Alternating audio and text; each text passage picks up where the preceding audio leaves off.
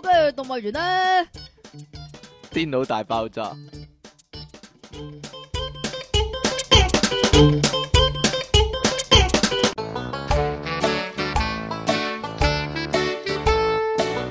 歡迎翻嚟《電腦大爆炸》，呢度繼續有音樂情人出體 king，同埋苦悶人類嘅救世主即其尼昂神啊，係啦，過完復活節啦，阿救世主咧復活啦，係啦，幾時升天啊你？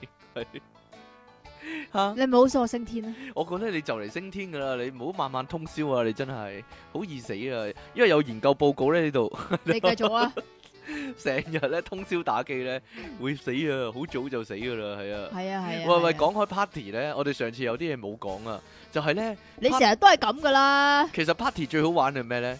就係揾翻自己個紙杯啊，就係 係啦，因為咧開 party 咧一定咧要用紙杯紙碟噶，一定唔會用屋企嗰啲杯啊碟噶喎。咁於是乎咧，啲人咧就會撈亂咗噶啦。你有冇試過啊？喂，我通常咧都會認 得嘅。點樣認得咧？以前咧，以前試過，即係有人咧派紙杯咧派埋支筆噶，即係等你寫翻自己個名啊嘛。但係你話咧遇到一個硬 硬仔，佢佢點做咧？ 將自己嘅名寫杯底，將個名寫喺杯底啊，鬼知道你咩？唔係啊，我諗亦都可以咁樣嘅。你將支筆咧伸入個杯裡面咧，咁啲人一拎起個杯嚟睇，咪會見到咯。但係如果係防水筆就得咯，係啊啊，啊咁飲就埋得啲。墨水啊，寫咗個傾字喺個底嗰度，咁咪一睇咪睇到咯。但係如果你裝可樂就睇唔到啦。嗯，所以咧都係咁啊，要你飲繼續啊雜果賓治，你知我 唔飲啊，你知我講乜啦嘛？俾啲雜果遮住咗 啊！我喺我喺電腦大爆炸個版度咧，同大家講啊，如果我哋電腦大爆炸開 party 嘅話咧，有冇人人嚟啊？但我估咧啲聽眾係知，冇啊，啲聽眾冇係人知。嚟噶，啊啲聽眾係知我哋係唔會開噶嘛，係嘛？其實，但係佢哋， 但係佢哋似乎以為係真定係即係玩我哋嘅咧。 其實佢估到你唔會開咯，似咁樣 啊哈！我哋可以講新聞啦，佢同你講啊，你開我都唔嚟咧咁啊，開都唔嚟啊！我諗都係噶啦，因為驚咗即期啊，係咯，佢放啲屁好鬼臭噶嘛，嗰個係你啊， 係啊，好啦， 哈！做乜打人啊？你話咧，各位聽眾，你哋咧有冇試過咧偷睇伴侶嘅手機咧？係咪好流行呢樣嘢咧？係咪個個都會嘅咧？其實其實咧，你有冇咁做咧？我，明睇喎，你明睇啊？攞部手機嚟嗰種，係咪啊？攞你部電話俾我，嗱，各位，如果你有呢個習慣或者咧成日咁做嘅話咧，你要小心啲啦。係啦，嗯，就千祈唔好移民去沙地阿拉伯，係咪啊？我覺得呢個法例咧，可能遲啲會推廣到全世界嘛。世界各地噶啦，係啦，應該係啦。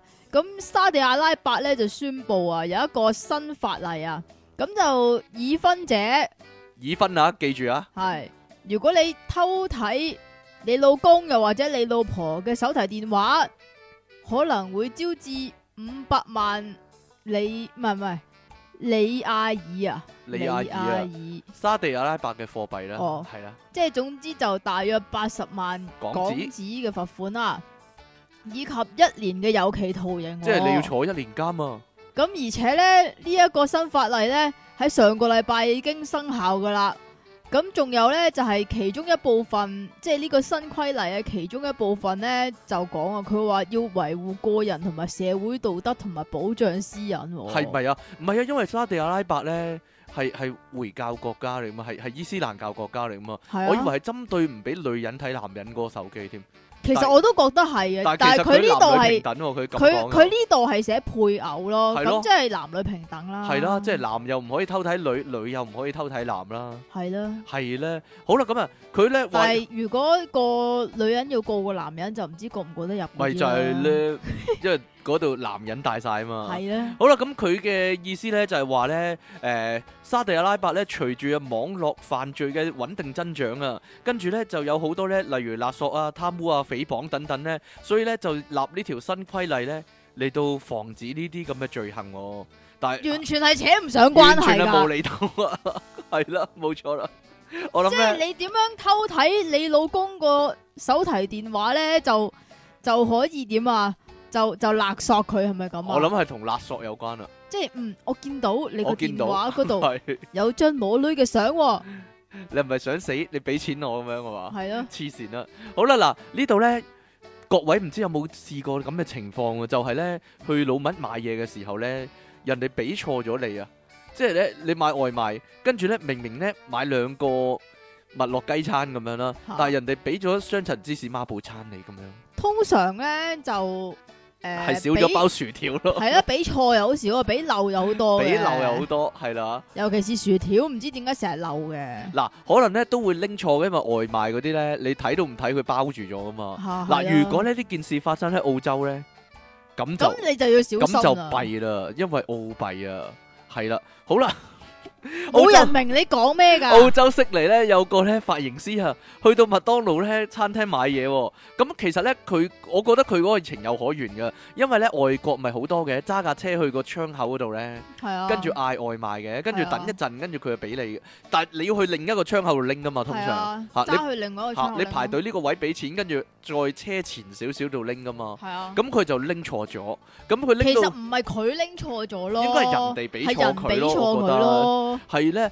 佢拎到翻屋企咧，先發現咧個外賣咧唔係佢點嗰、個，因為佢女咧就一打開就覺得奇怪，咦，我冇嗌麥樂雞喎，點解有麥樂雞嘅咧？咁樣跟住個老豆話：誒食咗佢算啦。咁樣喎嚇 點知呢？呢個食咗佢算咧，竟然惹禍上身啊！ 惹禍上身啊！就係咧十點半嘅時候咧，啲警察咧突然間拍佢門啊，砰砰砰衝砰過砰，嚟啊！就係呢荷位。槍實彈啊！呢位髮型師叫羅卡，佢話咧：，喂，生，你偷咗麥當勞嘅食品、喎。佢原本以為開玩笑啦，但係咧對方就話咧係會罰款三百澳元 噶，三百澳幣三六千八啊！幣吓，千百港紙一係啦，冇錯啦。哎呀，佢真係即刻講一聲啊，哎，慘啦！你想我講乜啊？喂，等緊你啊！ 哦弊啦，就係咁樣啦。嗱嗱，，但係呢單嘢咧有啲撲朔迷離噶，因為咧佢跟住又咁講喎，警方咁回應喎，佢話咧接報咧話有司機咧揸車去到麥當勞外賣窗口咧，冇喺職員許可下咧拍片喎，但係呢度咧就話係佢因為佢拍片，跟住又懷疑冇俾錢，但係警方咧係冇就事件採取行動噶喎。咁又去，因為雙方提供不同版本、喎，究竟佢係咪俾人勒索呢？定還是係玩佢呢？定還是大整蠱呢？冇人知啊！因為麥當勞咧就咁講嘅，職員呢喺未經許可下呢，俾人拍攝呢而感到不安、喎，所以佢哋就報警處理、喎。嗱，撲朔迷咁離又啊！唔關佢偷食嘢嘢食事啊係咯，究竟同偷食有冇關呢？同埋究竟拍門嗰啲係咪警方呢？但係呢度又講警方，但係警方又話佢冇採取行動喎、好奇怪呢單嘢呢，唔清唔楚啊！究竟要揾邊個負責呢？就係揾即期負責，因為呢單嘢係即期揾嘅。哎呀， 所以呢，大家呢，去 老乜買外賣呢？睇清楚係啊啦！，揭開個嘢睇清楚先好食啊！但唔係通常真係佢漏俾我㗎，我係咪應該報警呢？係啊，報警咪就咯係咯，佢上次先漏包薯條俾我，嘿，真佢係偷咗包薯條喎。有有一次仲衰啊！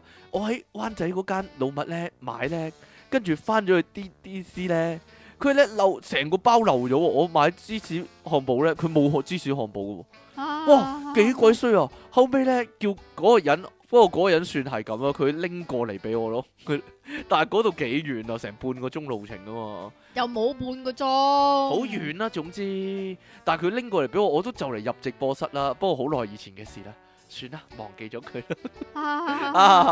啦。 你唔係又要擺網上公審嗰啲我食咩得晒嘅，不過係啦，因為我食得好快嘅，你兩啖就食完 啦，你黐線一個漢嘅，堡包都食唔兩啖唔得啦，三啖咧起碼。我一陣表演俾你睇啊！嚇，唔要啊！呢度咧講話嗱，偷嘢啊嘛，呢度又有一單啊，呢個咧就真係偷嘢啦少，有啊，香港新聞啊係啦，嚇。就咁樣樣嘅啊！但有一個咩你啊？覺得依家警察驚唔驚呢？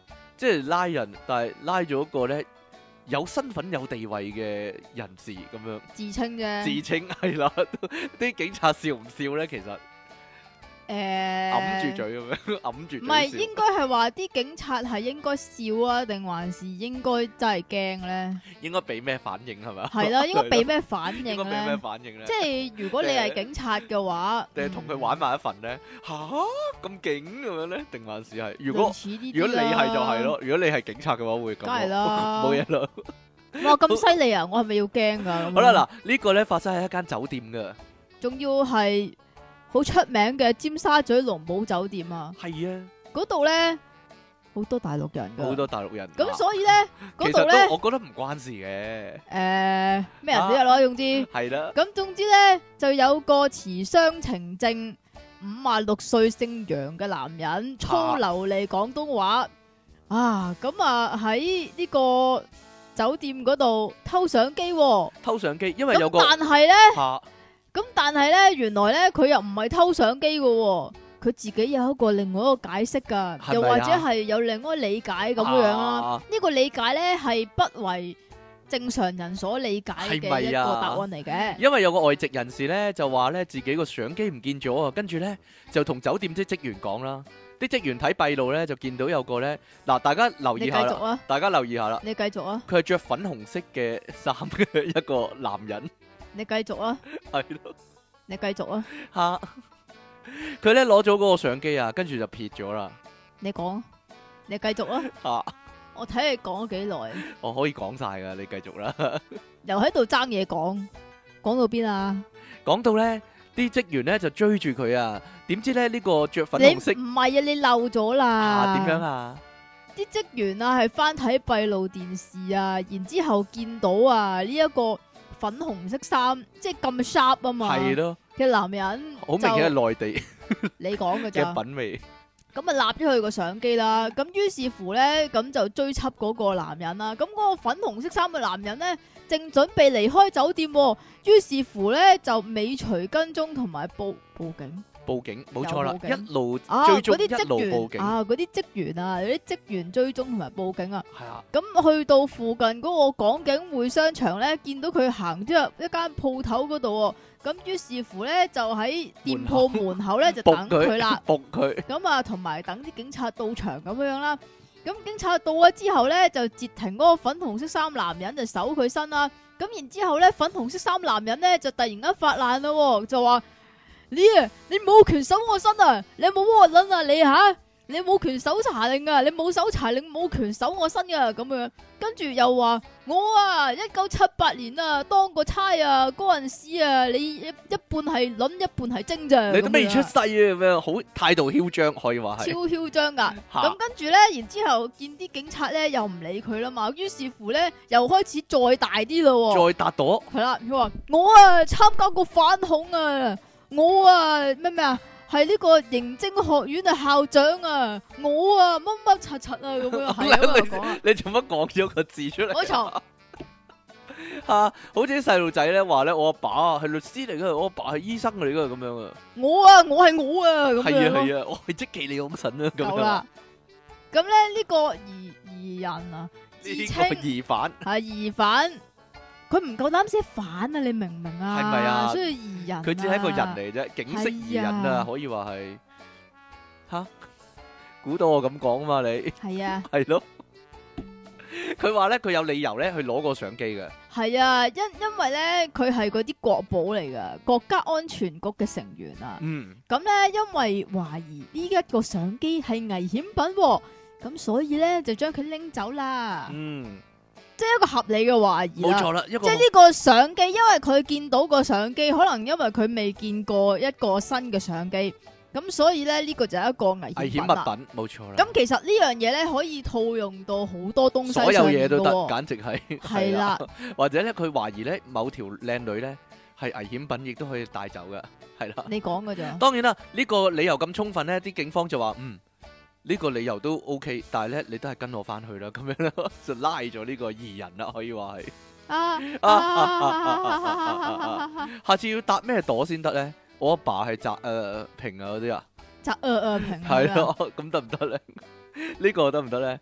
好啦，嗱，呢個咧，你美你同啲警察講，我老豆係方剛啊，我老豆係方剛，佢哋好驚，好驚啊即刻係咯，牛底啊，賣棺材都唔知訂啊，係因為啊，。買板唔知訂啊，係，啊，嗱呢度咧有個最新嘅挑戰啊，美國，但係咧各位聽眾都係唔好試啦。即係喺呢度咧，我哋係你你你講做啊，唔係啊，係講有呢樣嘢嘅啫。係即啦，係如果有聽眾做咗嘅話咧，我哋係唔負責任㗎，我哋係 亦都唔鼓勵啦。係但係啦，如果你拍片，我會睇啦，可能係啦。 衰格好啦，呢度咧有個叫做咧 condom challenge 啊，咁話明車輪匙就唔係叫你正常地用個 condom 啦。我覺得 condom 都係正常咁用好啲咧，得，例如咧，正常咁用係咯，開我開哋心我知開啊心我知我知，我嚟裝水開嘅。心快活係咪先？你知唔知啊？有好多妙用嘅方法㗎，啊，我哋可整以整雪條嘛？係你啊，話整雪係咯條啊。唔係 condom 都係正常咁用啦，開心快樂一下啦，唔好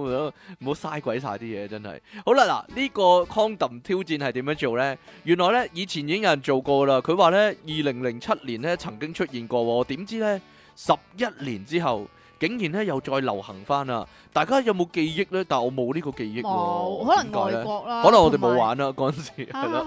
同嗱埋呢個嗰陣時係咪二零零七年？唔係啊，都好興上網噶啦，你放心啦。唔係啊，因為二零零七年冇電腦大爆炸，冇電腦大爆炸，係啊，所以我哋冇講， 亦都冇揾呢單新聞出嚟講啊嘛。啊好啦，咁呢個 condom 挑戰係點做呢？就係呢，你要揾個 condom 塞入一邊鼻哥窿嗰度，跟住呢，你就要呢索入去，撳實另一邊嘅鼻哥窿啊，然之後呢，一嘢咁樣索入索入去，成個 condom 呢索咗入去呢，然之後呢，就要喺個口喺個嗰口度呢嗰。度咧拉噴翻翻出出嚟，嚟，拉翻出嚟就係、咁樣啦。影片顯示呢嗰啲挑戰者呢，好多人玩喎、原來仲拍片擺上 YouTube，喎、就呢會不斷嘔啦、咳啦，而且呢神情睇嚟呢，好唔舒服咁噶。重咁點解要做呢啲咁嘅嘢重咧？ Jack S 啦，Jack S 啦，啊重複好多次呢先至成功、喎。教育專家安立貴斯咁樣講啊英文啊， ，Stephen N. Enrique Quasi 日前。乜嘢啊係嘛？你自己讀啦。嗱，呢、個翹口插手？Anyquiz 啊嘛 a n d i q u i s 是但啦，是但啦。 Any- 咁啊，佢日前呢向家長談及呢個毒品酒精預防主題嘅時候呢，亦都提到啊呢、個呢保險套挑戰嘅危險性啊。但係同毒品同酒精係冇關係，即係講緊啲僆仔啊，唔識死啊。啊佢咁講喎，而家呢，我哋十幾歲嘅小朋友啊，為咗追求網絡點閱數啦，同埋呢嗰啲呃 like 啊，乜嘢事都願意做。咁佢呼籲呢啲父母呢，要適當嘅時候呢，關心自己嘅小朋友喎。美國約翰霍普即金係當當你個小朋友攞個 condom 攞個出 condom 嚟嘅時候，係係咪啦啊？ 定還是應該讚佢咧？嗯，啱啦，安全性行為係啦， 咁先有上，咁先至可以保護到自己同保護到人哋啊嘛。美國約翰普霍普斯金大學啊，布隆博格公共衛生學英院文啊，冇啊呢、個，真係冇啊！呢、個聯合教授布魯斯利啊，真係犀利啊！李小龍布魯啊斯利 b u c e Lee 冇錯啦，啊真係李小龍布魯。啦斯利呢個呢 b u c e Lee 博士咁講喎，呢項挑戰呢，好有可能啊，令到保險套呢，即係呢個 condom 呢，棘住喺鼻腔啦或者喉嚨嗰度，跟住呢就會造成挑戰者呢窒息噶啦。另外呢，保險套嘅殺精劑啊。殺精劑，亦都可能咧會刺激鼻腔啦，引起過敏反應或者感染，而唔小心吞咗個 condom 咧，會點 㗎？亦都會導致咧嚴重嘅併發症噶。為咗更多呃周星 like 馳唔係吞吞過 condom，吞過冇啊，佢推返出嚟咯。啊為咗呃更多 like 同埋呢個點閱數咧，呢個係咪真係值得呢？佢咁講喎，不過呢，我可以話俾大家聽，如果咧吞咗 condom 咧，可能真係有啲問題啦。你試過啊？但係如果吞咗 condom 入面嗰啲嘢咧，應該冇乜問題嘅。係咩嚟我㗎？唔知道， 成條包拍咗落肚啊？我唔知道啊。係啦，好啦，咁誒呢個報道指出咧，呢、個 condom 挑戰咧喺二零零七年就已經出現過，冇諗到呢，竟然呢。 可我以嗱知啦，可能潮流就不斷輪迴啊！唔知幾時咧又會興翻電腦大爆炸咧？不嬲興喎。我哋而家叫做沒落係啦，遲啲興翻咁樣啦。 你有沒落過咩？我有沒落過，我而家我而家係一個低潮可以話係咪啊係，？係啊，性性低潮啊 有冇呢樣嘢噶？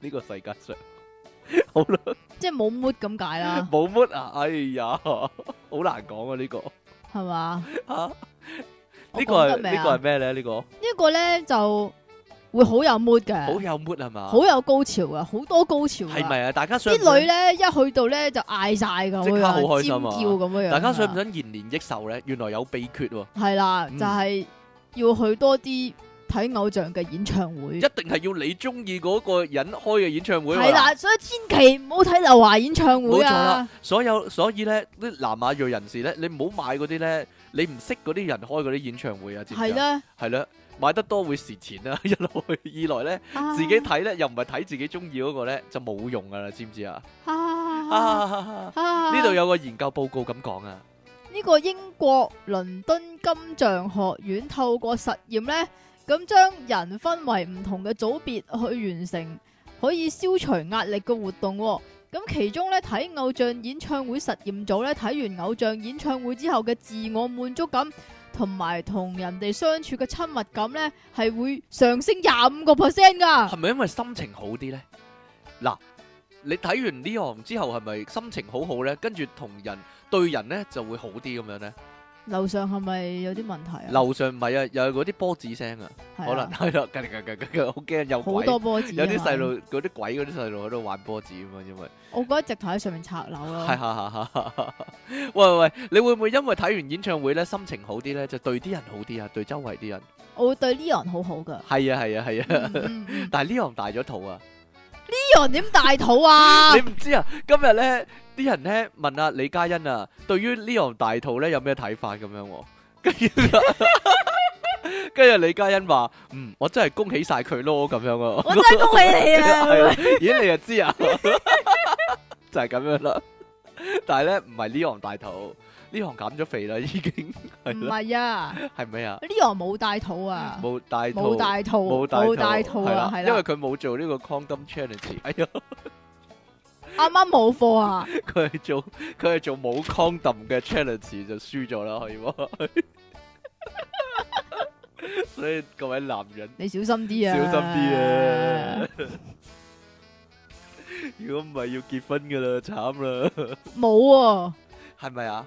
冇啊，正所謂咩啊？咩啊？束縛不來如人馬座啊，係啦，終於俾人束縛啦，又 慘啦。吓、好啦，繼續嚇講埋呢單先啦， 你估一個 B 就可以束縛人嘅啦咩？係咪啊？好啦，睇完演唱會呢，因為呢可能心情好啲啦，所以呢對其他人嘅親密感呢，就會有廿五 percent 嘅增長啊，就係咁自我樣啦。滿足感啊，漏咗。自我滿足感，哇仲有啊，吓！佢咧仲要演算翻噶呢一個一個積極樂觀嘅心情換算咗之後咧，就係、平均壽命可以活多九年、喎。哇，唔係？嘛，係成日睇定係睇一次就得啦，我諗要成日睇噶係係咪啊？如果我睇十次演唱會，咁我咪有九十歲命 咯，係咯，係咧，咁好正。多九十歲命。但可惜我中意嗰啲 歌手唔係成日開演唱會啊，好耐都唔會開嘅，一陣又要拍人哋一齊開咧，唔係幾開心啫。唉，算啦， 係咁啦，講完啊嘛，我哦講完啦，你嗰啲偶像嗰啲啊，我嗰啲係啦，唉算啦。算數吧啦，係有人咧話咧睇偶像演唱會可以續命、喎，可以續命啊，係啊，所以咧，大家咧。就睇多啲呢睇多個啲演唱會 啦。買到飛先得㗎，全部嗰啲位都畫晒黑色嘅你知唔知啊？買呢樣演唱會飛啦。嚇，係啊， 但係佢佢啲位都成日畫晒黑色啦，係嘛？嗯，有內部認購啊嘛，又有又有又要留俾信用卡嗰啲，好煩啊都有㗎。嘅，但係佢依家整咗個嗰啲 hot dog tickets 啊嘛，嚇，即係真係實名制去到買啊嘛。嗯，好啦，呢個呢，正所謂呢，點啊？相見好同住難啊，尤其是呢。你唔理我啦係我啊嘛唔？理你，我唔識呢啲嘢啊嘛。 你但係阿即奇咧，始終都會買到，因為咧佢有啲 friend 咧係神通廣大啦。但係呢度咧就有啲同學咧就記仇啦，可以話係呢個咧發生喺北北京啊，係你啦，筆啦，你筆個北經啦，京啊，北京科技職業學院啊，一個咧劉姓嘅男仔，佢話咧因為生活習慣同啲室友咧。同啲房友咧唔同喎，所以咧係唔不適合嘅，所以咧我覺得嗰個應該係姓方噶。係啊係啊，就被要求咧係調離嗰個宿舍啊。劉南咧懷疑啊，因為咁咧，劉姓男仔係啦，因為咁咧唔係劉南光啊，係啦，光唔光嗯噶？唔光嘅係啦，因為咁咧懷恨在心啊，所以咧竟然咧走去揾刀吉對方喎，黐線噶。嗱你，講下呢一個男仔有啲乜嘢嘢唔正常嘅地方先啦。哦，我覺得事後先講，事後先揭曉啦。嗱，點解咁深仇大恨呢？嗱，今個月十九日好啊，大鑊噶，我覺得呢樣嘢，其實咧我都差唔多要做呢樣嘢。係啊係啊係啊，我覺得上個應該係上個月十九號啊，凌晨時分啦。咁呃誒一個咧黃姓嘅學生啦，大學生啦，咁瞓着咗之後咧，突然間咧就俾劉姓男仔咧拎住把刀咧狂吉喎，導致咧呢個黃姓男仔咧頭部啦、心口啦以及得咧啦，。呢啲唔使形容得咁詳細係噶啦，你快啲講咧，佢究竟做過啲乜嘢好事嚟啦？係啊，我講埋先啦。以及佢嘴巴咧多處受傷啊，而且眼球破裂喎，近乎失明喎。但係好似唔死得喎，就係、咁樣啦。 好啦，咁啊嗱，其實咧另一個誒、呃房同房嘅男仔咧，阿小天咧就咁講喎。當日凌晨四點幾啊，佢咧俾突如其來嘅打鬥聲咧嘈醒啊，跟住聽到黃姓男仔咧大聲嗌救命，然後咧又聽到劉姓男仔咧不斷辱罵阿黃姓男仔，大聲話。哇！我要吉死你！佢感覺到情況有異喎，就即刻落床開燈啦。結果見到咧，劉姓男仔咧同黃姓男仔咧喺床喺床上面打鬥，其實呢唔係啲冇呢啲冇興趣聽啊，其實唔係打鬥啦，其實係單方面一個吉另一個啦，係嘛？打鬥。我覺得佢精神有啲異常啊嘅，因為咧劉姓男仔咧發現其他人醒咗之後咧，佢呆咗幾秒，跟住咧就停手拎住把咧滴血嘅刀咧離開間房，跟住去咗廁所嗰度。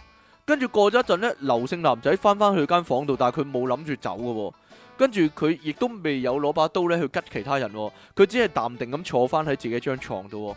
然之後咧，報警啲警察嚟到啦，跟住咧佢好淡淡然咁講喎，殺人唔係一件咁容易嘅事嚟嘅， 幾有型啊！王家衛， 王家衛啲戲咁樣啊，殺人唔係一件咁容易嘅事嚟嘅。你講一次啦，點樣最點解啊？最型嘅點樣講啦？嗱要，俾梁朝偉講噶啦你呢嚟啊你嚟啊你啲，嚟啊你嚟啊你嚟啊，黐線係殺人唔係一件咁容易嘅事嚟嘅。黐線，你真係唔得啦你，你真係唔得啦你，哎呀！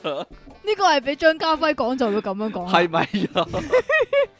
好啦，咁啊嗱，其實咧警察嚟到之後咧，誒幫佢戴上手銬啦，然之後拉佢走啦，但係佢依然咧，阿劉姓男人咧好酷噶，依然咧冇流露出咧絲毫嘅恐懼噶。佢阿黃姓男仔咧事後咧咁講喎，佢受重傷啦，跟住佢咁講喎，佢話咧誒我唔俾佢生存，佢都唔俾我生存，佢要同我同歸於盡咁樣喎。好啦，究竟點解咧咩？事啊？原因就係咧，劉姓男仔咧曾經多次咧俾人踢出宿舍啊，唔俾佢一齊住啊，就係、因為咧佢以前已經曾經試過咧用酒樽咧打傷個同學噶啦。點解咧？因為咧啲嗰啲同房嘅朋友就一律咁講喎，因為劉姓男仔咧半夜咧真係好煩噶，又會搖張床啦，搞咩咧？唔知你打。講嘅咋？唔知啊，又會搖張床啦，又會磨牙啦，又會放屁啦，又會打 X 喎。佢又話咧，阿黃姓男仔咧受重傷都咁講喎。佢話咧自己同劉姓男仔咧之前咧係未發生過衝突噶，只係事 出出事之前嗰一日咧，同嗰個劉姓男仔咧討論啊調宿舍，不如你走啦。我哋頂唔順啦， 瞓冇得瞓唔着啦，你係咁放屁咁樣啦，跟住對方咧就突然間陰陰嘴笑，你睇住你， 類似係咁，好似做戲咁，係咪睇得多港產片咧？其實佢哋，你睇住你，就係、咁樣啦。點知事後隔咗一日，就拎把刀突然襲擊佢啦。各位小心啲啦，嗱。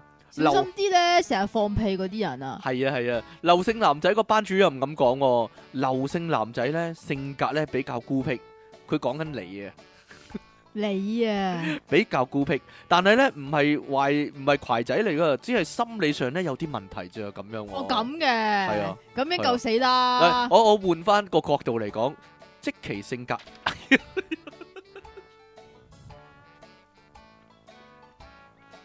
可以拍一套戲，我覺得。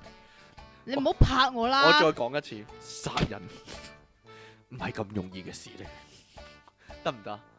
唔得啊，唔得啦，哎唔呀，得， 唔得，我啲戲都係唔得。唔得啊！係啦好啦，你啲節奏有啲問題。我啲節奏有啲問題，我哋講埋最後一單啦，你講唔講啊？講啦，死都要講啊係嘛？唔講都得嘅。啱啱過完清明節啊嘛，如果唔講嘅話，冇機會講噶啦。下年 清明啊係下年清明先講。嗱，我哋上次咪講開 party 嘅，如果係聖誕 party 咁就梗係有抽獎啦。係啦，但係估唔到咧，啊清明節 party 咧都會開 party，而且咧都都會係有有抽獎獎抽，嘅，又有獎抽噶。 咪就係咧。即係咁，原來咧有啲大型家族咧，清明祭祖嘅時候咧，即係親戚聚首一堂嘅時候咧，係會搞埋晒啲咁嘅嘢㗎。咁開心嘅咧，但咁有係咪台個灣先至有嘅呢個？應該係啦，喺爆廢公社啊嘛咪，就係咯，即係咁樣有個女網友咧，就喺嗰個爆廢公社嗰度咧，就話咧佢哋清明祭祖嗰陣時咧，啊就有好好好開心噶， 就有抽獎活動，而且係咪啊七十歲以上嘅長輩都可以有拎錢收啊係，啦。有利是收啊，拎拎利是添嘅喎嗯，真係爽啊，真點係解。唔係七十歲以上嘅長輩都能派利是嘅？梗係唔係啦，唔係啊，其實咧點解咧？因為清明咧，嚇大家都意會到啊，嗰頭近啊 嘛，你即係講你嘅點知下一咋？七十歲以上，你點知下一年俾人拜嗰個係咪自己啫？所以咧，咁點啊？拜定先啊？每活多一制定唔先啊係每活多一年咧，啊就即係一個一個一有個 bonus 啦 bonus 啊，係啦，所以咧就咁，慶所以就係慶領祝一番 bonus 啦，係啦，係咪又咁啊過一年啦，咁樣類似係咁。去到嗰個年紀你就明㗎啦，係啦。係嘛？嗱，其實呢個咧係大家族嚟嘅，所以咧清明嘅時候咧，佢哋擺好多圍㗎。擺咗成三十四圍喎，咪就係咯，因為好啊黐線好多喎即係好多人又有好多後輩，有好多長輩咁樣啦。係啦。咁然之後咧，佢就寫住即係寫出咗呢個抽獎有啲即係抽獎版上面有啲咩禮物啦。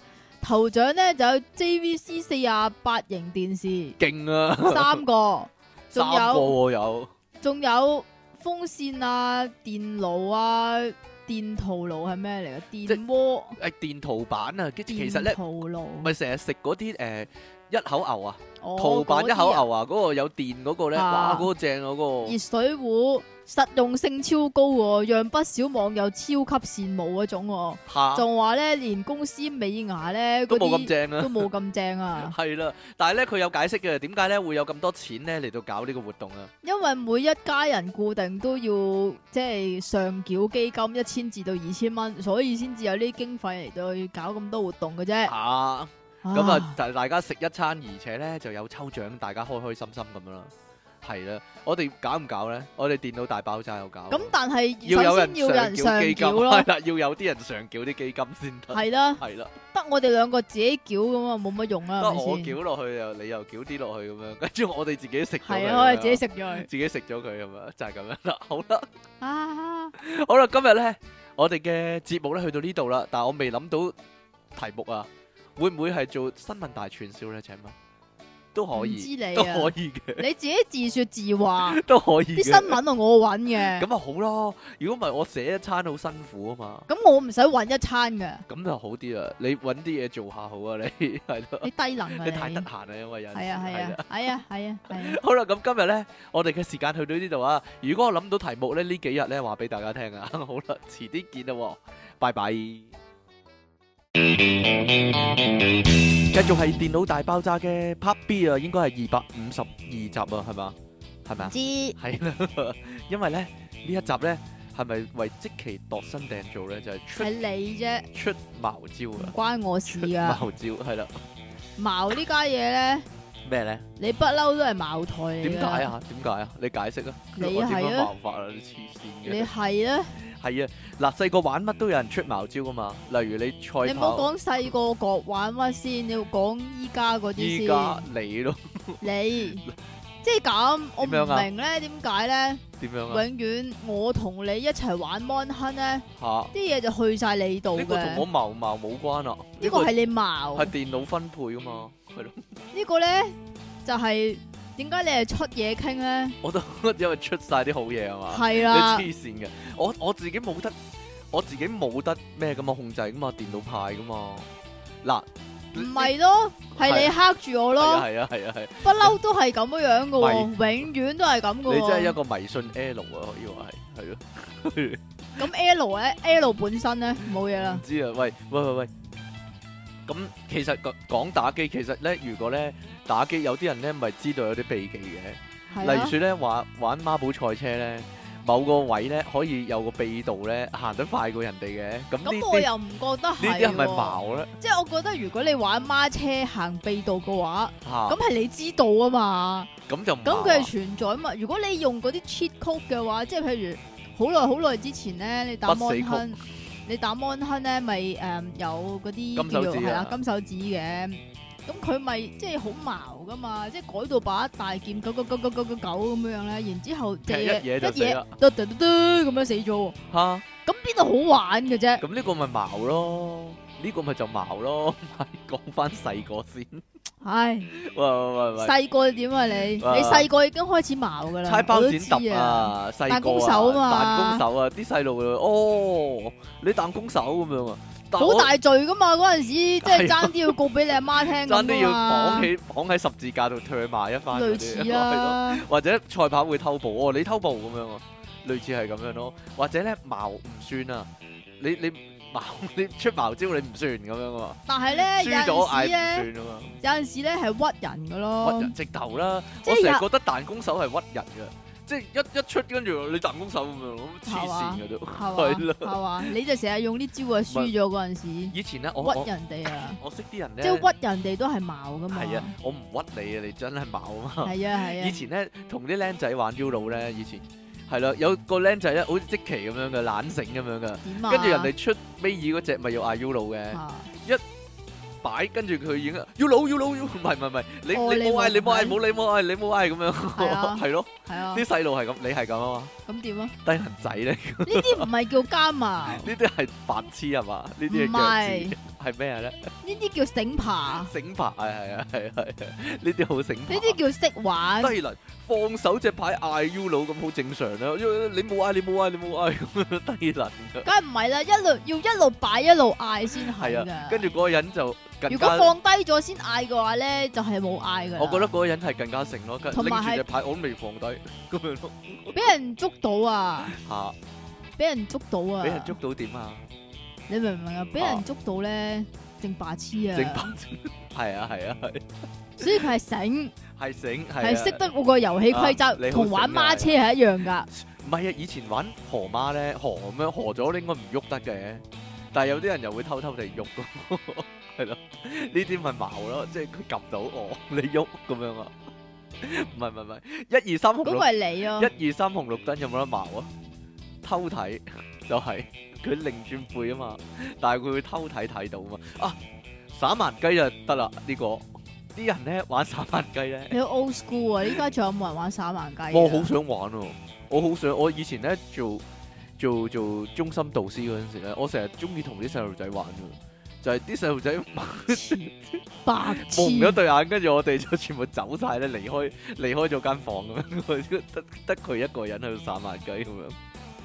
好啦，冇嘢啦。但係啲人好矛你真噶，係你啲人幾衰啊！好矛噶，佢喺啲罅度睇到噶，真噶嘛， 係咯。真啊！真噶嘛，結果就係係啦，冇錯就係、出茅招啦。啊，仲有玩棋啊，啲人玩咩棋棋咧，啊？大富翁咁樣啦，例如説，咁如果例如説咧，佢擲到六咁樣兩隻三，咁佢就會就會誒、呃要交好重嘅租噶啦，咁樣咯。跟住佢擲色會出茅招咯，隻手啲啲色咧擺喺隻手板度咧，跟住咧輕輕地咁咁樣擺低，吸轉隻手擺低，吸跟住話擲咗色咁樣咯。即係明明粒色都冇轉嘅咁樣咯，啲人咁都係擲色啊？咁都係擲色。梗係啦，佢離手噶嘛你你？知唔知我哋點樣防止啲人奸謀啊？點樣啊？揾個碗咯，即係揾個碗你擲色要擺喺個碗度咯。咁咁佢都係一個佢方法佢嚟咪會彈下嘅。彈下嘅咯。咁即係所以咔啦咪咔就啦係咁所以咪就係睇下你玩之前定嗰個規矩係點咯。如果你冇定呢個規矩，你唔可以話加啊我矛我即其係喎。矛，係矛在骨子裏。 哎佢覺得佢覺得呢啲矛招係正當手段嚟嘅，大家留意下啊佢真係咁唔通你玩孖車，你你行捷徑咁樣樣係出茅招啊？人哋有條捷徑喺度 㗎，係啊，俾你行真係㗎。簡直係真係矛失血液裡面，哎呀，流住矛嘅血液啊，簡直佢係啊係佢覺啊。得呢啲係正確正確做法啊，真係咁啊啲保育喺晒你度係咩玩法咧？啲保育喺我度唔關我事咯，即係平常心咯。哎呀，平常心吓咯掘呢啲。第一粒就保育呢啲係咩玩法啊？嗱，其實咧有陣時咧就係咁樣，你咩啊？平時個人咧點啊？又扶多啲阿婆過馬善良路嗰啲一啲啊！係啦，做多啲好事咁樣，積下啲陰德係，即係就唔點啊似你咁樣。我本善良咁樣啊！嗱，你記唔記得咧？以前咧有個撳錢嘅節目啊，一兩年前啊，一兩年前啊，低 B 有次咧咪有人買通咗嗰個工作人員嘅，佢預先知道啲問題嘅，類似啊，啊有發生過呢啲事情。係啊，然後贏，咗，跟住佢俾人拉咗啊，俾老臉拉咗。係 啊，俾廉記。拉咗，話佢話佢行賄啊，係咯，啊啊啊！呢個就真係矛矛嘅極致啦，矛到俾人拉咗，矛矛到上電視啊，真係犀利啊呢個。咁呢啲就唔係叫矛啦，如果係咁嘅話，呢直頭啲係就叫奸啦。係矛，即係如果問答比賽你即係即偷係你咗偷咗個即係問咁，題即係咁樣咁，咯，即係咁。如果細個嗰啲咧先叫矛，大個嗰啲咧就叫咁奸，你又一或者早已經係進狗入㗎奸啦。嘅領域喎，你好大個，哎呀， 或者狗嘅領域咯，係咯， 你已經唔係矛噶咯， 你唔係細個你咯喎。繼續啊，我我以前成日諗噶，即係以前陳鬼怪個節目咧，百萬富翁嗰個咧，嚇我我都諗，如果如果一早知道晒啲問題，咁我 check 定先咪咪正咯咁樣喎。所以跟住坊間咪有啲百萬富翁書咯，嗰啲嗰啲題哦勁庫多咯喎，嗰啲題庫喎， 好好似勁會白考，痴好似啊！會考喎。唉，我諗嗰啲啲人真係買係翻屋企玩下嘅啫，你屋企有啊？你屋企有？有 你阿爸中意呢啲啊 嘛？我真係知啦，真係但係佢唔會諗話要上百萬富翁嘅，因為佢唔知拋頭露面㗎吓嚇。冇所謂嘅，即但係係百佢又萬上過節目喎，佢佢上過夫婦嗰啲啊嘛， 係啊，係咯全能夫婦大好賽神奇啊啲啊嘛 唔係我成日諗噶，你阿爸咪好恨咧去百萬富翁咧，如果人哋問咧有嚿好大嘅石頭喺後面碌碌碌追住，應該點做嘅咧？A A 向前跑向前 跑 B ，B 跳起，係啊，係咪呢啲啊？係咯，C 向側邊咁樣啊嘛，啊走側邊咁樣啊啊， ，D 係啊。等死咁我啊覺得你阿爸諗得唔清楚啊，因點為 Indiana 啊 Jones 嗰度咧，嗰條通道好窄，根本冇側邊行。咁你點啊？明唔明啊？嗰個波咧係圓形噶嘛，啊係咪先？咁嗰條誒嗰條隧道係我譬如話誒正方形咁先算啦。咁一個圓形係唔會完全摔落一個正方形嗰度噶嘛？咁個正方形點都有罅噶有個嘛？罅係啦，冇錯啦。但係咧，你爸爸咧，如果遇到呢個險境咧，都係問啲啊。點解咧？你你講噶咋？佢比較肥胖有啲咯， 少少咁樣啦，係咯。唔係佢嗰度比較大一啲 我啊嘛。你講嘅呢個我都唔知喎呢 啲。我都係講肚腩啫喂喂嘛。，不過咧，我覺得咧，有啲人咧打矛波咧係打得醒目啲嘅。例如說咧，踢足球或者打籃球嗰啲咧，咪好興掹衫嘅。有啲人掹得好醒噶，係佢有啲人掹下掹下，然之後唔知點解又舉手噶嘛？ 舉手自己舉手係嘛？係唔啦，係啊，有即係陣扮時無辜咁噶嘛。佢一裁判睇唔到個位咧，掹一掹人咧，但係咧又即刻放喎。係啊，跟住嗰人咪窒一步嘅，係啊跟住佢話我佢掹我，個裁判就睇唔到，我睇唔到。係咪咯，就 佢舉咗手喎呢咁啲樣先，醒目啊嘛！如果呢啲人咧矛到出面嗰啲咧，直頭掹到人哋隻嗰個手袖咧，直頭長咗咁樣咧，咁係人都知你掹啦。即係矛就要矛得醒目啲，就好似係嘛即期咁樣，係嘛？係啦你繼續啊！係啦，真係矛嘅。有啲好衰啊噶，有啲咧暗暗中鬆人一爭咯，暗呢個唔在話下 啦，有啲係個動作好似掂一掂你，但係其實好大力噶哦，嘛。呢啲有內功啊！我係啊諗練啊 練啊練得一段時呢間啊。啲究竟係佢插水啊，定還是我諗係係佢拱你咧？兩樣都你有真可能。係你真係好難分別噶，有直頭係啦，啲嗱，即係咧有陣時咧，咪兩個好貼到好埋嘅。嚇，跟住咧有個嗰個人咧，戳一戳個膊頭咧，另一個人就跌成個撲喺度個咯。仲要咕嚕嚕嚕嚕嚕嚕嚕神咁樣乎其喎，技呢啲真係內功嚟啊！呢啲呢啲就係詠春嘅寸勁啦，可以話係係嘛？用膊頭發寸勁都犀利，冇嘛講笑係咯。你仲未好翻 啊？我就好翻啦，我啲聽眾因為啲聽眾咧俾太多湯，夠啦，煲太多熱湯我飲， 係咯。辣親個喉嚨啦，係辣親嘛？個喉嚨唔係啊！嗱嗱，如果玩銀仙啊、碟仙嗰啲咧，咪等先，係銀先係點銀？銀仙。銀先啊五！嗯先係咯，碟仙嗰啲咧，啲人咧自己用隻手嚟推佢咧，咁你玩 V G b o 咧？我冇啊，我就係冇咯。係咯，啲人揾手指推佢咧，你係細個有咁冇算唔玩算過矛啊？先？我唔玩，我好驚啊，因為你有你有玩 過嘛？冇啊！啲人會揾手指推，咁算唔算矛咧？即係係咯， 咁又唔係話矛嘅，即係你要你等陣先，等陣先，你要你要你要有一個矛嘅定義，係因為你矛咗，你要得到一樣嘢啊嘛。 即係例如説啦，成班女仔一齊玩啦，嚇跟住咧就問啦，我即係屈啦呢啲啊叫，啊呢 A- 啲唔係叫矛啊，阿 A 中意邊個，跟住咧特登推個字咧推個豬兜咁樣 咯，係咯，啊哦你中意豬兜咁樣咯，就係咁樣咯，啊咁得唔得啊？咁呢啲叫屈啫，呢啲唔係叫矛。我覺得咁都幾矛啊， 因為因為你預咗佢應該自動喐噶嘛，嚇算啦，我可能可能聽呢個節目啲人覺得係應該唔會自動喐噶， 但但實際係會自動喐嘅，係咯，係啦，係啦，點你解都咧？知啦，點解咧？你知唔知點解？點解啊？因為有鬼啊， 係啊係咯。又或者咧，我記得啲人咧抽獎咧，成日講咧，成日幻想有好多茅招噶，例如説咧，偷偷地咧寫廿張都係自己個名嗰啲咯。啊即係嗱，係啦，嗱，你你有冇諗過啊呢樣嘢？哈哈哈哈你肯定有諗過， 曾明賢、曾明賢、曾明賢咁樣寫廿張咁樣，咁係啊，啦，方敬華係啊。嗱，另一種咧就係咧，有陣時有啲誒中心嗰啲抽獎咧，咪懶係公平咁樣嘅，輪流抽咁樣嘅。啊咁咧啲人咧就會咁諗啊，我寫一張自己個名，但係咧就有暗號嘅，係啦，有個 kick 咁樣嘅，係啦。咁個棘咧就會棘住翻自己嘅手指啦唔。係唔係唔係唔係 kick 住翻自己手指啊，一係咁樣樣啊，嚇，喺自己嗰張紙嗰度咧，寫咗自己個名嗰張紙嗰度咧，揸喺手板唔係係。落啲磁粉落去， 你你諗得好複雜啊！你即係有個萬字夾，你隻 手有個磁鐵咁樣啊係嘛。啊啊，呢個都得，但係唔係你會諗啊人哋接四方形，你就接三角形。咁嗌到喂啊阿即奇你抽啦咁樣咧，跟住你就摸摸摸翻個三角形出嚟。係咯，但係點知係另一個人㗎啦， 都有可能㗎嘛。嗱，最終極一定中嘅就係咧，你將自己寫名嗰咁張。但係抽翻自己嘅話，人哋實知道你有矛啦，係啊，我例如我抽你咯，咁係但咯係跟住你又抽翻我咯。係咯，咁得唔得？？嗱，例如説，如果咧我將自己個名嗰張唔擺入去抽獎箱，但係揸喺隻手度，跟住到我抽嗰時，我就攞隻手入去，跟住扮晒嘢，跟住拎翻出嚟，啊，我抽到自己喎咁樣咯，咁就太明顯咁啦。得唔得啊？都咁話得唔得啊？都話其實如果抽獎抽翻自己呢樣嘢，好明顯噶啦。咁有冇辦法令到個主持人抽你咧？嗱。你買通佢咯，唔係唔係唔係，你將啲磁石喺佢神不知鬼不覺嘅情況下裝喺佢隻手嗰度，啊，係啦，佢自己冇 feel 噶， 我點知啫？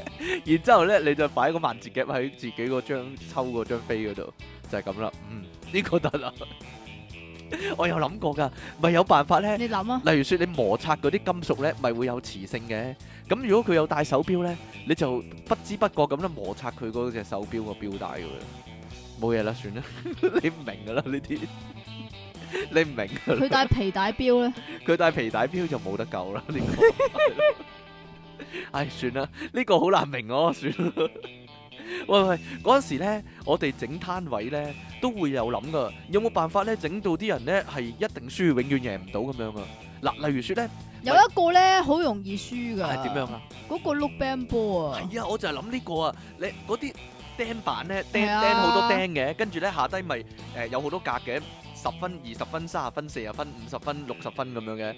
咁最高分嗰個或者中獎嗰格咧，前面嗰啲釘咧就係永永遠遠條都路，係 啊，永遠遠都條唔路中去唔啊到喎。嘛，我又係即刻諗到呢樣嘢喎，係咧，茅柴啊！你真係，你真係衰到，我就唔係咯，我特登衰啲釘係導你引繼啲人 續。啊，中 獎，因為啲小朋友參加嘛，咁我真係將你想大邊家有都咁多獎啊？大家都開心啦嘛。唔係喎，講起矛咧，攤位遊戲，以前咧我咪講過嘅，去攤位咧，嗰啲人咧畫畫即係剔剔飛咧，或者寫分咧，佢哋咧就每個攤位派支水晶筆喎。跟住後尾咧，我同細佬執到支水晶筆咧，咁就自己喺度畫咧， 全部都係大獎喎冇嘢都算 啦。我諗緊，喂喂喂，其實啊最難矛咧就係咧嗰啲咧春季嘉年華或者咧誒。一定係春季啊嘅，海洋公園嗰啲咧，即係唔係掉掉嗰啲三個樽搭埋嗰啲咧，嗰唉啲好嗰難啲矛喎。有冇人有矛招攻略啊？可以話俾我聽 啊！嗰啲係本身自己已經矛嘅，係個攤位本身矛喎。係啊啦，即係譬如掉籃球咁，佢咪老鏈咁高嘅，然之係啊後係啊係啊係啊佢嗰個框咧係係細大啲過個籃嘅，球框，大過佢籃球啲啲咯。係啊，即係啊佢唔係標準嗰啲 regular size 嚟㗎嘛。係咯，咁然之後咧，佢個籃球咧唔知點解特別重嘅喎，裏邊都裝水咁樣知樣道喎健，身波嗰啲係咯。黐線癲重喎！仲有啊，咪有個咧，咪有個牛奶罐嘅，你掉個女球，即係掉個掉個棒球入去咁樣嗰嘅個係啱啱好嘅，咪就係咯，點入啫？好少人中， 但係佢又會有人中嘅喎，當當當當一中又當當當當當咁 樣啊係咧嘛，，係咧。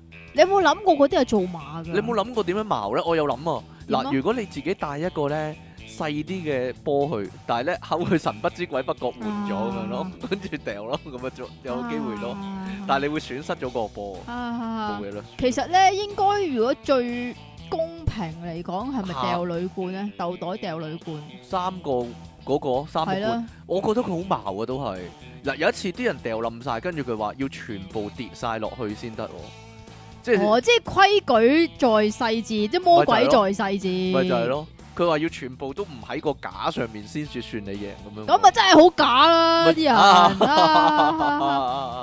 啊啊！所以咧，即係如果你話最要自己技巧嘅話，應該係嗰個啦，又掉或彩者虹咯，你係啊，掉掉碟碟嗰啲咧，嚇掉掉掉碟仔，掉係啦碟，仔係啦，或者掉彩虹，即係我唔知有冇人玩過呢個，即係咪晾咗啲碟喺上面嘅？你但個係其實銀要留喺個碟上面噶但嘛？係其實都要交好多學費㗎嗰啲。係咯，啲人好似片石咁啊嘛，傾傾咁樣跌跌去第啊二個碟度嘛。唔係啊，你知唔知點啊？佢咪一個碟一個碟咁樣樣嚇嘅。我發覺有個方法咧，嚇嗱，即其傳授呢個秘技啦，茅招秘技唔係茅招啊係，技術嘢，係技術啊技術嘅層。面係啦，其實係要彈到下邊嗰張台就彈翻上去隻碟嗰度 噶。咁難度高，我掉身銀仔都唔會彈到咁高啦，真係冇嘢啦，算啦。係要彈噶，係啊，要彈啊，係啊，有有可唔可以換個硬幣係彈啲嘅咧？咁 咪彈咁幣啊，好彈啊啊啊啊啊！彈幣你啊，真 係〜嗱，嗱，一講呢啲茅嘢咧，阿即奇成個醒神晒咧，佢咧節目開頭咧，仲話咧講講快啲，要講短啲咧，我睇咧唔得噶啦， 係咯，即刻咧，因為佢咧茅開啊，個人呢呢啲唔個係叫茅茅，呢嘅思路，啲呢啲要有技巧有，技巧咁茅係啦， 所以咧啲阿嬸咧成日話你個你嘢個嘢壞壞咗啊，啊，就係。咁解啦，就係你整個攤位係壞嘅，咁人哋咪永遠咁佢個嘢贏真係壞咗喎。到係啊係啊。夾唔到啊！夾龍蝦啊，即係咧賭俠咁樣啊！我成日咧幻想啊，係咪啲賭場咧係咧裝晒啲機關咧，或者咧即係專係整到啲人係一定贏唔到嘅咧？係咁啊如果唔係開賭場，咪實輸咯！即係點咁解多人實，輸咧？即係你咁多人嚟賭錢，你梗咪唔係蝕好多咯，係咯。啦。你賭場本身已經有啲邪嘢喺度啦，啊同邪冇關啦，嗱唔好講邪嘢先啦，物理上嚟講啦，物理上嚟講，咪上面有個監控監控住你咯。因為啲人講阿炮過哥就會同嗰個柯官講就咯，會講啊，俾佢打和咁樣嘛， 係啊，係咯，俾條傾佢，俾條傾佢咁樣嘛啊。等等佢以為有得要係咪啊？唔係啊，啲人講過噶，其實喺機率上已經矛咗噶啦。嚇你咪開大細嘅，如果大細應該五十五十噶嘛，即係賭場同你係五十五十，但係咧因為維息會通吃啊嘛，所以佢係多咗啲機會係係佢贏你咯，就係、咁樣咯。哦咁樣樣係啊，，所以你係長久落去嘅話咧，你係會輸咯，因為佢會多咗機會係會大細都通吃啊咯。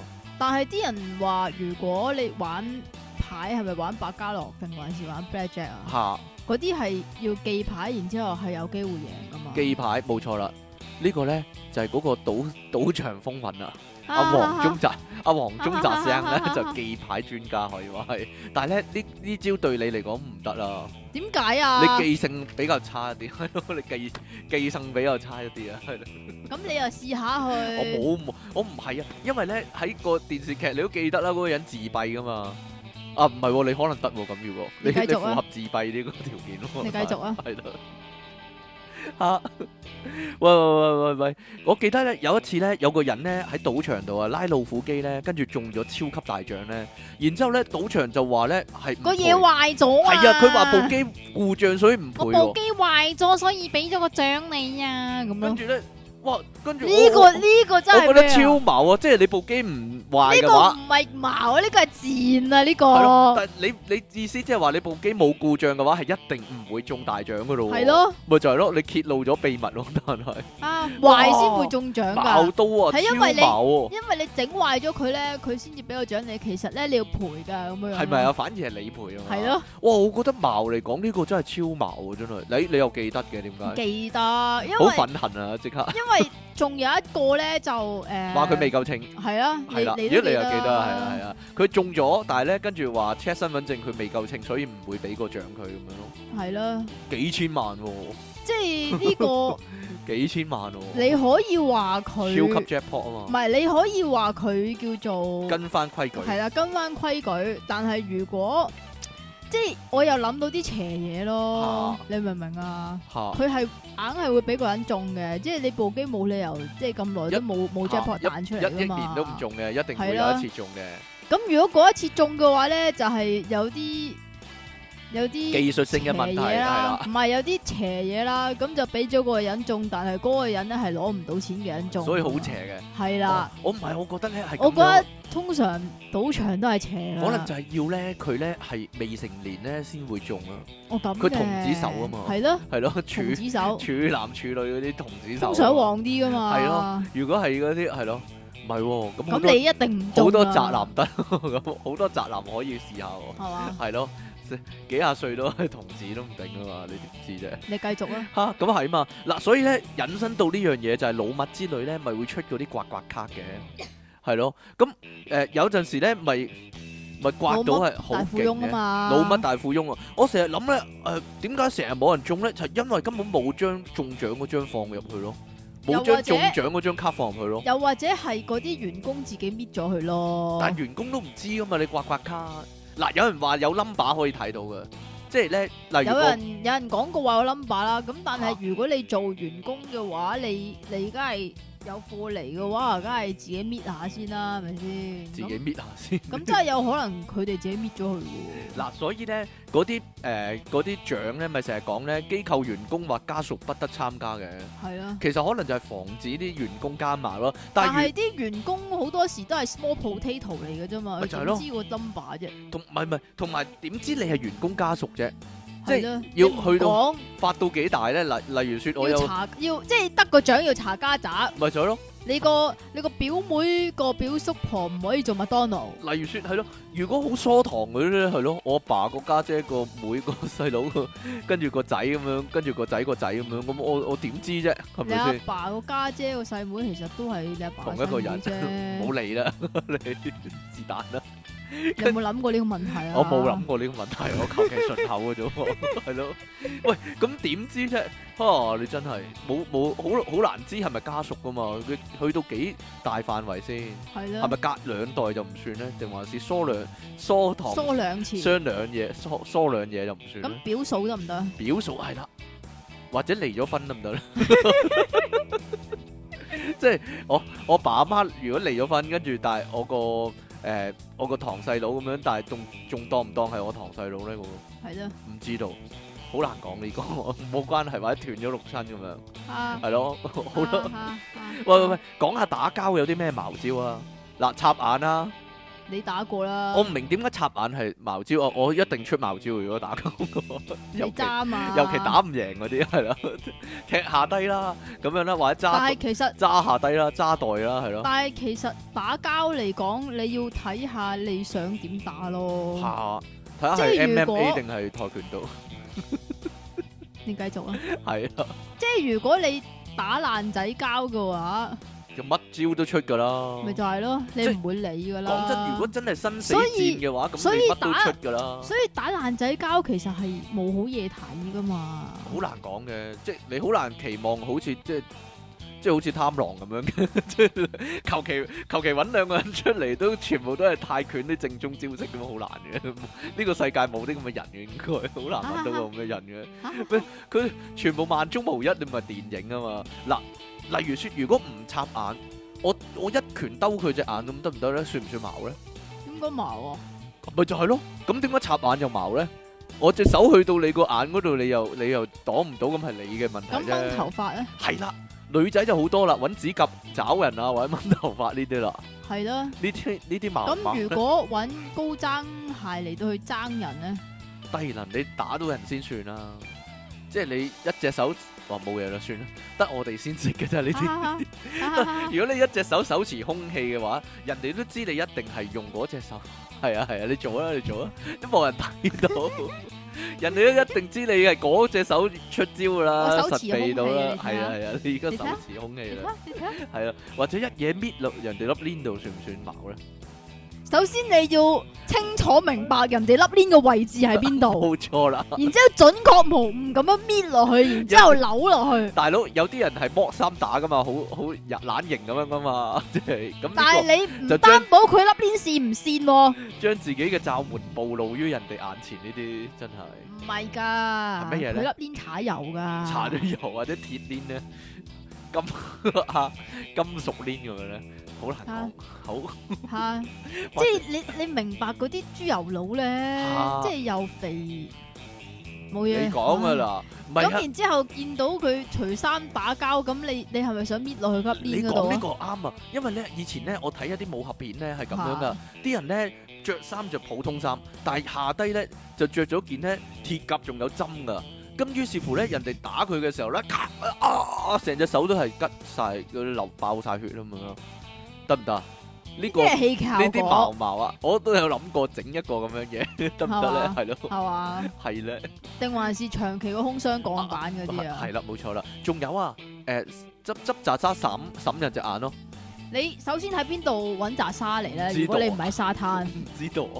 長期自己帶定袋沙咁啊，喺以前好似手袋嗰度啊以前好似周地都係沙咁樣噶啦，依家好好難揾到渣沙啊，真係係咯慘咯，係咯，係咯。依家好難啊，冇冇呢啲咁嘅嘢啦。咁如果打交嗰陣時掹條賓出嚟屙尿咧，呢個呢個係自己攞個弱點出嚟咧，又係揾自己笨，你都傻嘅真係。 佢要一秒攞出嚟，然之後啪哇你啊，咁射樣你啊，係咯 你黐線嘅你都一秒。講真，由由你準備屙到真係屙得出嚟啊，都幾秒啦，要咁呢樣。個咁快啊。咁如果佢咁啱好急你要尿開咧，個水掣噶嘛， 係咯你要咁如開個果佢水咁掣啱好急尿咧，都好難一有掹出嚟就肥得知㗎啊啦。我諗多多數肥到自己呢啲，真係。喂喂喂，讀咁啊同歸於盡咯，反正都係嗰啲嘢都係自己㗎啦。啊係啊係啊係啊係啊！嗱嗱，出老千都算茅招啊嘛。以前咧讀中四中五嗰時咧，因為成日打牌啊，同啲中學同學。你啊，成日都習慣性出老千唔啦係啊，，傳聞就係有個同學會出老千，我係成日輸嗰啲嚟噶，我我係係嘛唔？識，我係蠢蠢嗰啲嚟係㗎，係嘛？啊。你你蠢，你係啊打牌咁但快嘅，但係如果我同你打就應該會贏啦， 因為係咯，你因為咧嗰個同學咧打親一定贏噶，究竟係佢真係出老千定還我是知佢着咗紅底褲，唔知定還男仔嚟佢全部， 或者佢冇着啦，定還是係其他人咧係太過笨實咧，所以佢成日贏咧，啊好難講喎。嗱咁佢佢贏嗰個幅度係點樣樣贏先？得好勁啊！一家贏三家嘅，贏 到贏到贏一個禮拜嘅誒午 飯可以係咯。嗱嗱嗱，因為咧以前咧有另一種矛法嘅，就係、咧有個 friend 咧同親啲 friend 打牌咧就會帶埋條女嚟嘅，跟住咁啊咧點啊？條女咧就不停咧黐住條仔咧喺度嬌嗲一番咧，結果咧我個 friend 咧就話咧會俾佢影響到，跟住就輸嘅嘞喎。 我好唔高興啊！贏輸啊跟住咧就會我覺得輸帶住條女嗰個係你咯，我唔係啊，梗係唔係啦，唔 係咩絕對唔係唔啊，係咩？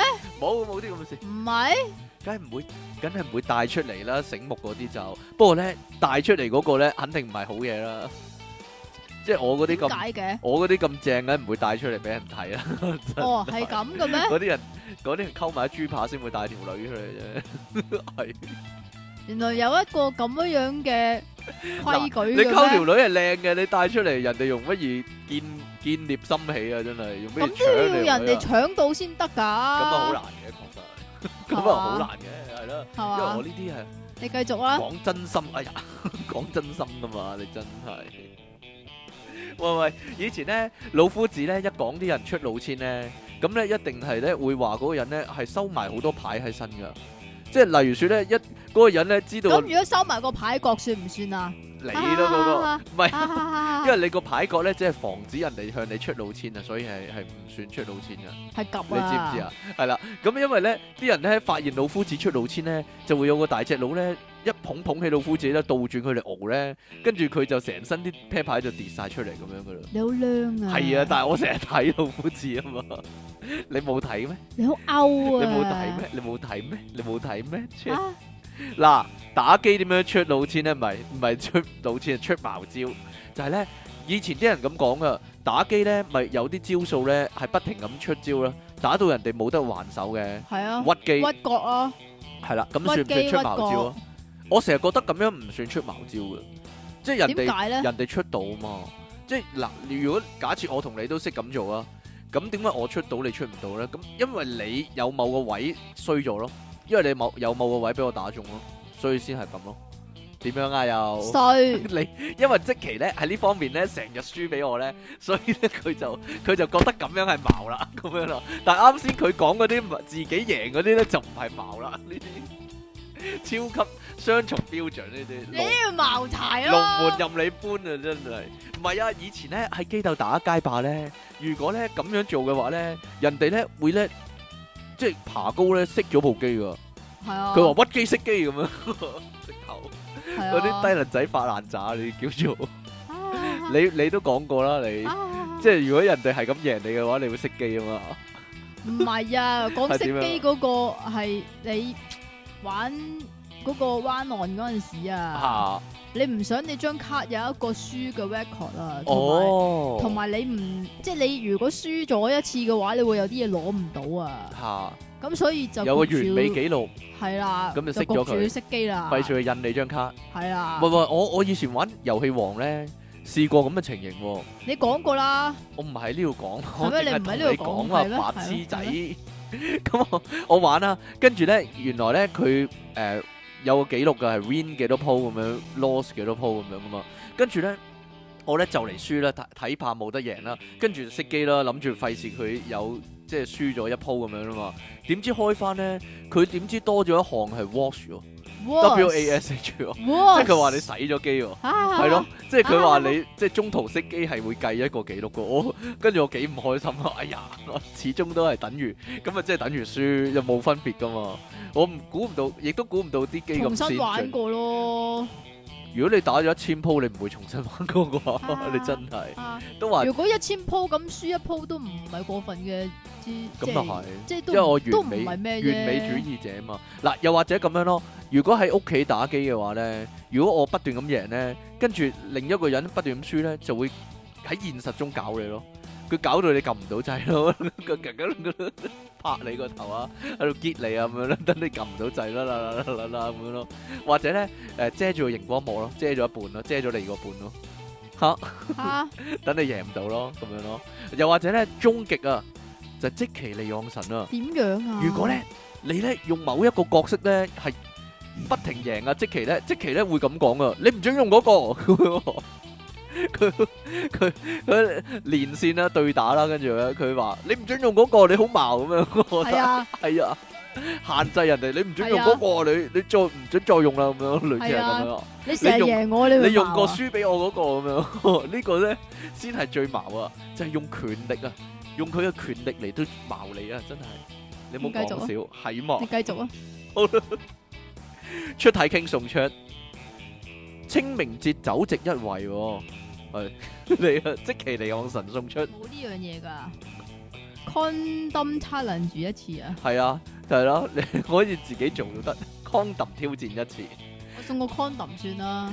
即其嚟往神最愛行海濱爆炸私人相，你啊有人寫俾你啊，係啊，係啊有人寫個聖經俾你啊，你知唔知啊？乜嘢啊？近排咧，我喺七仔嗰度咧見到個奇景啊！乜？嘢咧？佢將啲 condom 同埋喉糖擺埋一齊啊！佢方便啲僆仔咧去買 condom 嗰時咧，用個喉糖嚟即係遮住啊嘛。係嘛？係咯，我真係好懷疑有冇人買錯咧，有冇人買錯？即係我想食喉糖，買錯個 condom 點知去咗添搏嘢？係啦，想搏嘢咧，點知潤啦，潤咗潤喉喉係啦，點知變咗潤喉係啦？點 樣？點樣？抽筋啊！有人有人抽筋啊！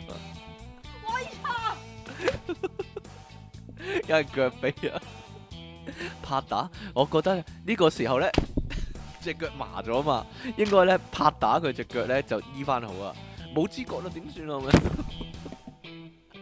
你樣張凳啊，啲 friend à 好興咁 啊，一嘢揸落嚟咁啊，你張凳啊，係啊，衰到嘔啊！你嚟啊，你讀搞到人哋只腳咧，你讀呢冇血到個啊利昂神經文 啊，嚟啊！離岸神是張狂不忍耐，沒有恩慈；離岸神是真理，凡事不包容，凡事不忍耐，凡事絕望。離岸神是超而發怒，不傻不食，茅神之神。哥布林前書第七章第六啊七節，門邊狂記得六次受傷。六次瘦都幾好啊！六次唔係天使咩？King Sir 即期好唔啊！係啊，佢得六次嘅咋。係啊係啊，六次就會變瘦噶啦。茅招我只係諗起咧喺機鋪打街機啊，遊戲入面嘅茅招咧唔詳述啦，莫過於咧波星下重拳打達。二到出汁嘅無限技等等啊！印象中咧最矛嘅一位朋友啊，喺機鋪打機嘅時候咧輸咗啊，係會爬上機頂掹插蘇嘅，哇！哈哈，我第一次見到嗰下真係笑到停唔到啊！打機打到你咁，哈哈哈哈！對面嗰個呢最無奈係啊，俾人掹完插蘇之後呢，兇神惡煞咁走埋嚟我哋嗰邊，一見到我哋十個八個人企晒喺度，定咗兩秒，好無奈咁走咗。我估俾我個 friend 掹個插蘇嗰啲人啊，實好嬲啊，係嬲到會一世記住啊！諗翻起呢都火滾嗰種嬲。啊呢條茅柴朋友最矛就係呢，唔多人佢都唔掹插蘇嘅喎。大家都知基普識嘅 friend 通常都唔會約啦，但撞啱守神嗰日呢，一齊出現，係會呢有一堆都識得啦。就係呢個咁多自己有嘅日子，呢條矛盾呢，一輸就會爬上機頂掹插蘇噶啦。我哋企喺佢後面睇佢打機嗰班啊，冇話幫佢打交噶，但佢一掹我哋呢，成班就會笑到撲街。對面嗰啲呢，唔係成日嚟打機嘅生面口啊，仲以為我哋係好真係好搭馬。根本我哋只係日日不約而同咁喺嗰排 M.K. 拳王機嗰度出現啫嘛，同時出現啫嘛。哈內無風去無影，唔放屁唔出聲，離岸神偷偷抬起半邊股，臭味四散，臭死人。佢好似呢係，佢好似即係睇住我哋錄嘢咁樣嘅喎，佢點知嘅呢？呢啲咁嘅情況。點樣啊？嗱，我哋冇喺呢度講過，但係佢講出咧呢個特別嘅情況，佢係咪有千里眼？我而家懷疑係咯，你繼 佢係咪續有啊！天眼通呢？職業特工組長係咁咯。好似係你咯，我唔會有呢個抬起半邊股嘅動作，係咯，你直頭唔抬嗰下我衰自啊己嘛。又唔抬喎，係咯， 唔似你咁喎，衰衰格格咁樣係喎。啊係啊係啊係啊，我讀呢、個兩位主持人，你哋好啊！記得以前同同事打麻雀，有個雀魔級嘅高手啊！哇，係雀魔雀魔喎，啊，將佢調轉啦。魔雀啊，係啦係啦， 同事成日都俾佢一家贏三家，咁有日翻工又約去某個同事屋企開台喎，食晏嗰時另外兩隻雀腳咧就話今晚要連本帶嚟贏翻，不過咧因為嗰個雀魔同事扣牌變陣嘅技術太高超啦，佢哋就話要大家幫少少忙我，一個就話見我托腮響台面手指篤幾多下就係打乜嘢出嚟啊！打乜就自己睇佢做乜牌啦，咁樣啊。另外一個就話響台底踩下只腳，踩多下打乜出嚟，又自己數下台面啦，哈哈。結果嗰晚咪又係輸到攤攤腰，大家配合得好好噶嘛，不過人哋運氣仲好咯，激死啊！即氣離岸神，刺激又止痕。你急我唔急，但係又急到急急聲嘅心急歌上，呢、好啦，多謝心急哥嚇， 你哋好個好呢個衰勁啊，啊！出老千三個人，即係三個咁樣出發都贏唔到嗰一個咧，嗰一個真係嗰個人一早知你出老千啦，而且即係不停喺度揼腳啊，佢哋篤下篤下咁樣都傻嘅，你都太明顯啦！你哋電腦大爆炸節目主持人啊，上兩次呢我都冇寫信啊，等我補翻個同 party 有關嘅茅招事件先。兩一箭雙雕喎！有一次呢啲舊同學啊一齊搞聖誕 party 啦，成班 friend 咧都好中意食淡仔噶。你啲咩 friend 嚟㗎？咁於是呢，我就提議啊，我整淡仔嘅麻辣皮蛋啦。結果個個食完啦都話好似啊，差唔多有廿個人食，我都只不過係用咗七十蚊啫嘛。如果去淡仔食啊，一定冇咁平啊！啲同學食完呢都話，雖然個味呢有啲淡啊，不過勝在勝在呢係多芫茜。係咁追問我點整啊！上網其實都有人教點整啊，又花椒又八角，十九幾樣嘢，其實邊使咁多嘢啊？講個秘密你知啦，走去淡仔叫兩盒麻辣皮蛋，叫佢如果佢肯俾多啲汁你呢，就更加好啦。然後放入個準備好嘅錫紙盤，自己再加啲皮蛋同芫茜，咁咪搞掂咯。如果你屋企有辣油啊，就可以再加啲辣油，等個味濃郁一啲，咁就呃晒班 friend 啦。令我記得咧，以前梁朝偉咧俾人倒咗嗰個咧千年牛腩汁啊，係啦跟，住佢咧就去另一間牛雜鋪度咧買咗二十個牛腩咧，小牛多汁雜多汁，係啦，跟住翻去再煲埋一煲咁樣啦， 就係、咁樣啦。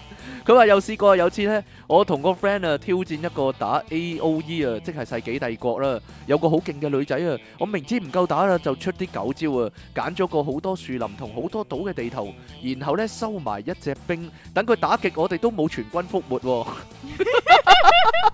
埋伏啊，收埋唔係啊，佢收埋一隻咋，係啊，收埋一隻即咯係。點你都係搵未唔到 end 咯， game 係咯，啊，個女仔拗晒頭，明明啲陣地都俾佢打爆晒，點解都贏唔到呢？結果求我同個 friend 投降啊！正一係我贏唔到，你都唔使旨意贏啊！好細個嘅時候呢，試過去屋村啊搞嘅攤位遊戲嘉年華，我不停排一個呢估相同嘅牌嘅遊戲，每一次都攞大獎啊！個工作人員都好好奇點解咁勁呢？可能因為佢哋年紀大啦，佢哋冇發現呢，其實佢哋張台佢哋嗰啲牌呢係畫到透咗底噶。呢個呢，因為佢係單眼賭聖啊，所以呢，遮住嗰只盲嗰只呢就睇到啦。啊即其利昂神專情界矛盾啊，但係佢自己都係矛盾、喎，成日洗爛嘢嘅小朋友馬高上啊！ 好啦，今日呢，我哋呢有呢個矛盾王即其利昂神呢，所以呢點，樣啊？呢一集節目呢，好順好順順順暢咁樣呢就完咗啦，但係最後但係你講講你講啊嘢做咩事咁樣樣嘅因為咧？我未好翻啊，係咯。你個唇未好我翻哦個，順暢未好翻，係啦。 好啦，咁我哋咧下次節目時間再見喎。我哋又要講下新聞先啦，係咪？係咪啊？你話呢係咪啊？即期冇錯啦， 要等阿即期揾新聞啊。好啦，咁我哋咧幾日之後再見啦喎，拜拜。